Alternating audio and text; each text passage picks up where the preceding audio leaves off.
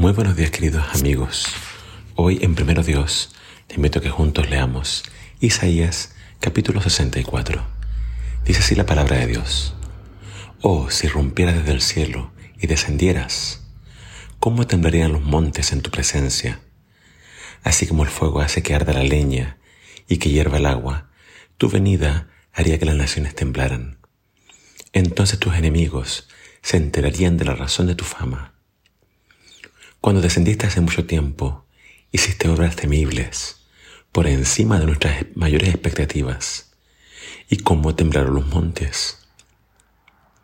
Desde el principio del mundo, ningún oído ha escuchado, ni ojo ha visto a un Dios como tú, quien actúa a favor de los que esperan en Él.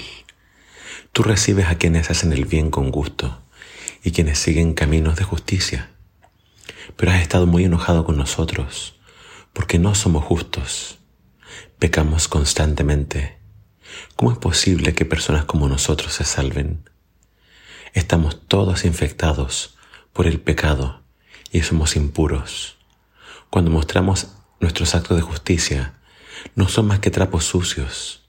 Como las hojas del otoño, nos marchitamos y caemos, y nuestros pecados nos arrasan como el viento.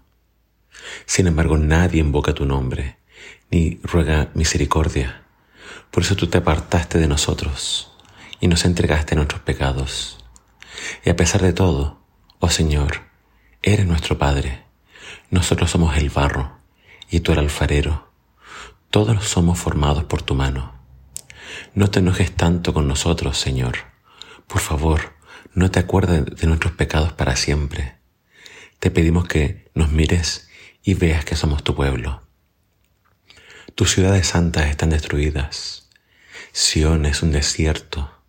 Sí, Jerusalén no es más que una ruina desolada. El templo santo y hermoso donde nuestros antepasados te alababan fue incendiado y todas las cosas hermosas quedaron destruidas. Después de todo esto, Señor, ¿aún rehusarás ayudarnos? ¿Permanecerás callado y, no, y nos castigarás?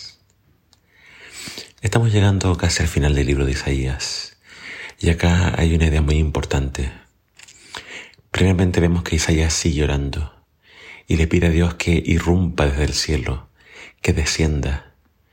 Está quizás Isaías pensando en cómo Dios lo hizo en el pasado, cuando descendió sobre el monte Sinaí. Ahí Dios demostró su poder, su gloria, y entonces les demostró claramente a su pueblo de que Él era Dios con las plagas, cuando abrió el mar, cuando puso la columna de fuego, todas fueron demostraciones del amor y el poder de Dios. Y ahora Israel nuevamente había sido derrotado por sus enemigos, la ciudad y el templo estaban en ruinas. Isaías pide que Dios descienda y entonces haga justicia. Pero el problema es que Israel estaba totalmente apartado de Dios. Y esto es lo que Isaías reconoce. Todos hacemos el mal, estamos todos corrompidos, no somos justos. ¿Cómo podría salvarse personas como nosotros, dice él, infectados por el pecado, impuros, y nuestros actos de justicia no son más que trapos sucios? Eh, no hay esperanza para este pueblo de ser salvos no buscan a Dios, no se arrepienten. ¿Cómo salvar a, quien no quiere ser salvo? ¿Cómo salvar a quien constantemente se aleja y busca otro camino? La única esperanza está en Dios. Por eso el versículo 8 dice, Tú eres nuestro Padre y nosotros somos el barro. Eh, el barro no puede moldearse a sí mismo. Es por la intervención del alfarero que el barro puede tomar forma. Y este barro, por alguna razón, totalmente estaba desfigurado por el pecado. La única esperanza estaba en que Dios hiciera de nuevo esta vasija. Y es lo que hizo. Es como que Dios aplastó esta vasija para de las obras volver a ser una nueva. A veces Dios tiene que hacer algo radical. Dios tiene que hacer algo fuerte. Pero lo que Dios hace lo hace con amor. La única forma de salvar a su pueblo es a través del castigo. era a través de la disciplina.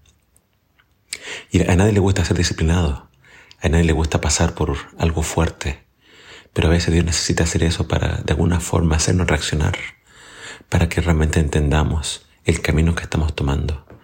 A Dios no le importa que nosotros pasemos un poco de dolor, con tal de que pueda finalmente salvarnos. Si el dolor nos lleva al arrepentimiento, nos lleva a que reconozcamos nuestras faltas, entonces Dios va a permitir ese dolor en nuestras vidas. Pero si podemos arrepentirnos sin dolor, sería mucho mejor. Que Dios nos dé un corazón dispuesto a escuchar su voz y a venir a Él antes de que sea demasiado tarde. Que el Señor te bendiga.